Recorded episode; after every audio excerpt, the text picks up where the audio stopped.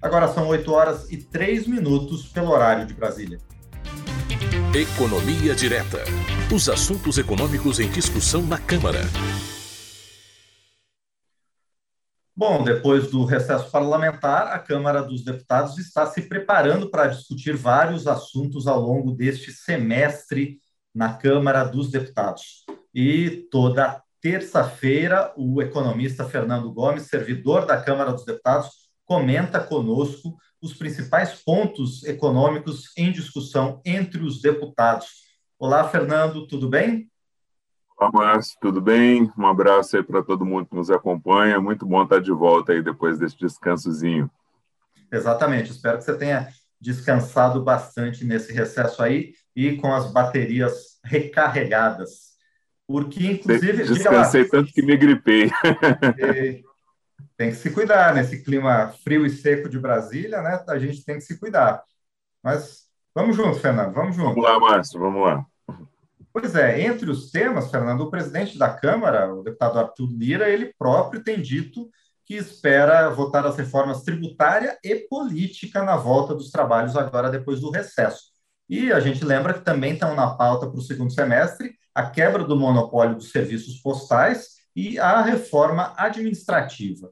Agora, Fernando, especificamente sobre a reforma tributária, o presidente Arthur Lira tem dito que considera que ela pode ser votada com mais tranquilidade, porque o assunto já está bem amadurecido entre os líderes partidários. Agora, lembra para a gente, Fernando, quais são os principais pontos dessa reforma tributária que estão sendo discutidos e, segundo o presidente, já estão amadurecidos na Câmara dos Deputados? Pois é, Márcio, é, esse assunto aí, do ponto de vista da economia, deve ser um dos temas aí mais comentados e mais polêmicos nesse segundo semestre, né? E também é aquele que, se for aprovado, que pode ter um impacto aí mais significativo, tanto na vida das empresas como na vida dos cidadãos, né? É, essa proposta de reforma, essa principalmente da segunda etapa, que foi encaminhada agora no primeiro semestre, ela mexe aí com muitos pontos da vida dos cidadãos, das empresas, dos investimentos financeiros. Então, para relembrar aqui, é, a primeira fase da reforma, que foi encaminhada pelo governo há mais de um ano, é mais simples, que essa dessas duas propostas, ela é a mais simples, né? Porque ela trata da unificação de dois tributos, do PIS e da COFINS, e uma contribuição sobre bens e serviços. É uma proposta mais simplificadora, que unifica esses dois tributos que são federais e se propõe a simplificar, desburocratizar os processos e também a não aumentar a carga tributária. Já a segunda parte da proposta da reforma, que foi encaminhada pelo governo agora, no, no final do primeiro semestre desse ano, é bem mais complexa e mexe aí com imposto de renda dos cidadãos, mexe com a tributação sobre o lucro das empresas e mexe também com a tributação sobre investimentos financeiros e distribuição de lucros e dividendos. Né? Essas são as duas propostas que estão na Câmara, que podem ser tratadas por projeto de lei e são mais simples de aprovar. E nós temos ainda no Senado duas outras propostas de reforma que precisam essas ser tratadas por meio de PEC, de propostas de emenda à Constituição. Essas propostas que estão no Senado também propõem a unificação de tributos em uma CBS, né, uma, uma contribuição sobre bens e serviços. No caso da Câmara, a proposta propõe unificar cinco tributos em uma CBS, do Senado, nove tributos em uma CBS. As duas propostas também, que estão na Câmara e no Senado, propõem aí a criação de um imposto seletivo que seria cobrado sobre aqueles bens que você quer desestimular o consumo, bebida, cigarro, etc. Então, esse é um resumo rápido, Márcio, das duas propostas que tramitam aí na Câmara e das duas propostas que tramitam no Senado. Lembrando que foi feito um acordo né, entre os presidentes das duas casas, da Câmara e do Senado, para que as propostas que pudessem ser tratadas por, por projeto de lei começassem pela Câmara, que é o que está acontecendo, e as propostas que, que têm que ser tratadas por emenda à Constituição, elas comecem a tramitar pelo Senado, elas já estavam tramitando lá. Agora, Fernando, sobre essa primeira parte da proposta de reforma que você falou, né? Unifica PIS e COFINS em uma CBS, né? É, contribuição sobre bens e serviços. É uma reforma tranquila? Dá para aprovar realmente com certa facilidade? Pois é, Márcio, essa é uma proposta com mais consensos, né? mas ela tem também alguns pontos polêmicos. Vamos tentar aqui explicar os consensos e os pontos polêmicos aqui para que quem nos assiste possa entender aí direitinho. É, essa proposta de reforma é uma proposta menos polêmica porque ela trata da unificação de dois tributos, PIS e COFINS, e uma contribuição sobre bens e serviços. E esses dois tributos eles são federais, ou seja, depois que eles são arrecadados, os recursos são destinados exclusivamente para o governo federal. Por que, que, é importante a gente dizer isso? Porque quando os recursos arrecadados pelo imposto são apenas da União, a reforma fica mais fácil de aprovar, é mais fácil ter consenso.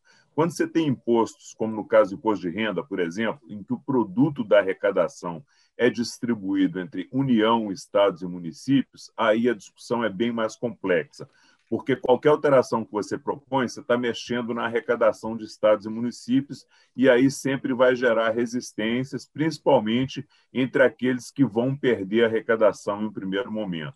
A gente vai falar sobre isso quando a gente for comentar a segunda parte da reforma, que propõe a diminuição do imposto de renda, que é co cobrado sobre pessoa física e sobre empresas. Mas vamos voltar aqui para o caso da unificação da PIS e do COFINS. Né? É uma proposta mais simplificadora, ela unifica tributos, se propõe a simplificar, desburocratizar os processos e não aumentar a carga tributária. Então, aqui a gente tem um razoável consenso, né? tudo que for feito para simplificar, para desburocratizar, que pode diminuir a quantidade de tempo que as empresas gastam aí para se organizar e para pagar esses tributos é bem-vinda. O ponto mais complexo dessa proposta ele está na alíquota. Né? Houve a unificação de dois tributos pela proposta e essa unificação geraria um novo tributo com uma alíquota de 12%.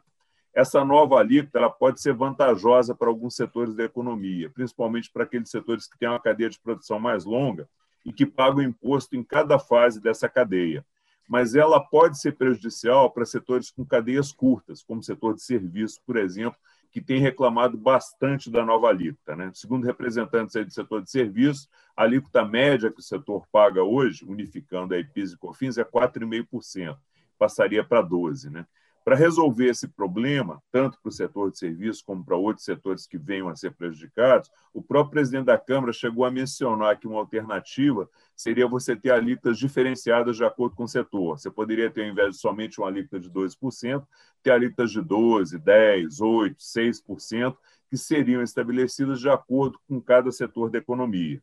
Aí o escalonamento é que precisa ser discutido e qual a melhor forma de fazer.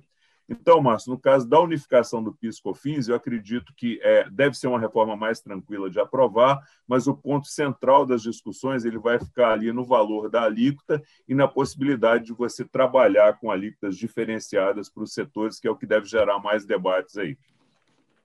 Agora, Fernando, sobre o segundo ponto, está previsto, inclusive, é, a apreciação hoje do requerimento de urgência para esse projeto que altera a, a legislação do imposto de renda para a pessoa física e também as, as, contribuições sobre o lucro líquido das empresas. Está no quinto ponto, no é o quinto item de pauta da sessão que foi convocada para hoje. E quem informou foi justamente o relator dessa, dessa matéria, o deputado Celso Sabino, do PSDB do Pará. E o relator Celso Sabino ele já propôs, inclusive, modificações em relação à proposta original, né? Que parecem ser positivas a princípio, porque diminui o imposto sobre o lucro das empresas, que é uma medida que pode desonerar o setor produtivo. Essa segunda fase da proposta, Fernando, ela também pode ser mais tranquila com essas modificações? Pois é, vamos lá, né, Márcio? A segunda fase dessa proposta de reforma, ela é bem complexa também, né? ela mexe em muitos pontos. Só para a gente relembrar aqui os principais pontos e falar um pouco sobre a proposta do relator até esse momento, né? É, eu digo até esse momento porque, enquanto o relatório não for concluído é. e aprovado, sempre pode haver ainda modificações. Né?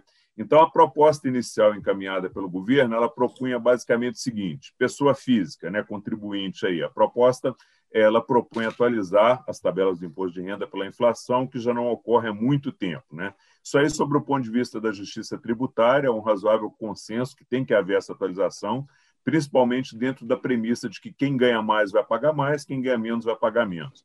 A proposta propõe que a renda mensal, é, para quem tem que declarar e pagar imposto de renda, ela suba dos atuais R$ 1.900 por mês para R$ 2.500. É, a outra modificação que ela faz é em relação às tabelas, né? ela atualiza também as tabelas pela inflação do período, e aí dá um alíviozinho para todo mundo. E tem também uma proposta aí que foi chamada de proposta de atualização aí do, dos valores de, de imóveis. Né? Quem tem um imóvel e quer pagar aí uma, uma tarifa de uma alíquota de 5% entre o valor de compra e o valor de venda do imóvel, pode fazer isso, e com isso ele ganha aí a possibilidade de não ter que pagar é, lá na frente os 15% sobre ganho de capital. Indo para o ponto que você falou, né, que é a, a questão da, é, da tributação sobre o lucro das empresas. Né? Aqui antes eu queria só explicar uma coisa importante. Né? O imposto de renda, é, como a gente comentou ali no início, ele é um imposto que ele é repartido. Então, depois que ele é arrecadado, é, o valor dele não fica integralmente com a União. Então, ele é repartido da seguinte forma: 51% fica com a União, 49% vai para estados e municípios, 24,5% é, dessa parte vai para os municípios especificamente e 21,5% vai para os estados. Então, quando você propõe diminuir a arrecadação que vem do imposto de renda, no caso sobre a pessoa física e também sobre a pessoa jurídica, você está diminuindo a arrecadação de estados e municípios. Então, por isso, esse é um ponto da proposta que ainda eu acho que vai precisar ser muito debatida com estados e municípios, sobre essa possível perda de arrecadação e onde é que ela pode ser compensada. Né? São contas que precisam ser feitas aí com muito cuidado, porque nesse ponto específico do imposto de renda sobre pessoa física que a gente falou, a proposta pode estar reduzindo a arrecadação em um primeiro momento, mas você pode ter outros pontos da proposta que podem gerar aumento de arrecadação. Né? É, essa questão da tributação. Né? Como você disse, a, a vantagem, a grande vantagem, é exatamente você desonerar as empresas, desonerar o capital produtivo, desonerar quem movimenta a economia, quem produz, quem gera emprego. Então, o ponto de debate aqui é, vai ser exatamente em cima da alíquota também. Né? Quando você reduz a alíquota de 15% para 2,5%, que é a proposta do relator, na proposta anterior você ficaria só em 10% a partir de 2023. E o relator está propondo, ao invés de 10%, 2,5%. Então você perde a arrecadação do imposto de renda, que, vai, que teria que ser dividida lá na frente entre União, Estados e municípios. É, então, aqui são contas que têm que ser feitas né, para ver como é que fica aí esse perde-ganha na hora de, desse ajuste aí para ver se, se a proposta caminha. Né? É, e tem também a proposta de tributação sobre lucros e dividendos, ela permanece em 20%, é, mas com benefício aí para as micro e pequenas empresas que não vão ter essa tributação quando forem distribuir seus lucros e dividendos. Essa proposta é, ela já vinha é, do governo né, e o relator deve mantê-la. É, outro ponto importante aqui é que o relator pretende modificar a proposta inicial em relação à tributação de fundos imobiliários. Né? Esses rendimentos eram isentos, o governo propôs que eles passassem a ser tributados em 15%. É um setor importante da economia, ele financia uma boa parte da construção civil é, que é uma grande geradora de empregos, e o relator ele pretende manter essa isenção, ou seja, quem aplicar nesses fundos não vai ter que pagar imposto de renda sobre os rendimentos, que é como funciona hoje.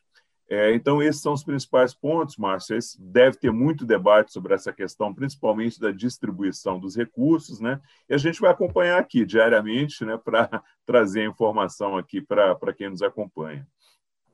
É, com certeza, Fernando, ao longo desse semestre, praticamente, como você falou, diariamente a gente vai ter novidades sobre essa reforma tributária, além de outras das outras reformas, né, que a gente citou no começo da nossa conversa também, a reforma administrativa e outras questões que a Câmara vai discutir.